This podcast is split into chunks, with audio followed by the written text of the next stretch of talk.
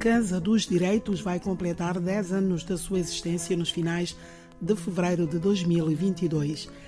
Era um estabelecimento prisional de alta segurança, primeira esquadra de polícia, prisão durante a administração colonial do país, no centro histórico de Bissau. A casa, agora transformada num espaço com o objetivo de impulsionar uma dinâmica de valorização do diálogo entre os diversos setores da sociedade guineense para a defesa dos direitos e liberdades fundamentais dos cidadãos. Do ponto de vista histórico, o sociólogo guineense Miguel de Barros destaca a importância da Casa dos Direitos.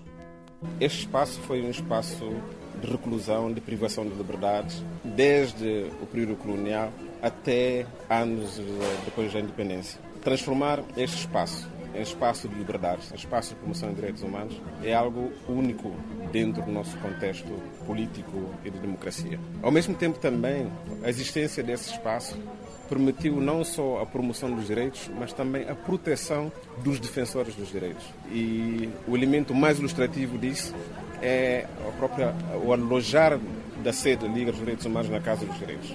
E a Casa dos Direitos funciona com um consórcio de organizações da sociedade civil que trabalha enquanto uma rede colaborativa para trabalhar sobre as questões dos direitos humanos a vários níveis.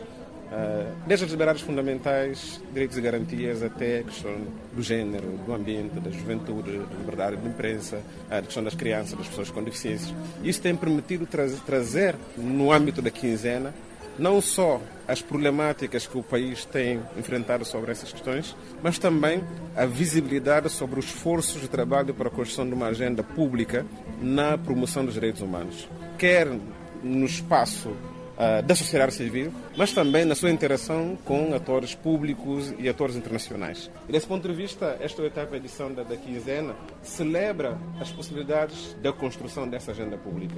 Mesmo que em contextos como da atualidade, onde estamos a assistir a retrocessos na questão da liberdade de funcionamento das instituições democráticas, de, por exemplo, do perigo de intervenção de atores públicos na uh, supressão dos direitos básicos, como, por exemplo, o acesso à educação, o acesso à justiça, acesso à saúde, em pleno contexto de pandemia, e, ao mesmo tempo, o agravar das desigualdades sociais. Por exemplo, encontramos os servidores públicos, os decisores, a criarem condições de favorecimento para o enriquecimento ilícito e, ao mesmo tempo, onde agravam todas as cargas fiscais para que o cidadão comum possa ter a capacidade de enfrentar todas as contingências da pandemia sem nenhum tipo de estímulo às políticas públicas de proteção das pessoas e, ao mesmo tempo, da melhoria do quadro, por exemplo, salarial. Isso demonstra que essas oportunidades, enquanto quinzena, têm que existir para que o fundamento da salvaguarda, da ação a favor da proteção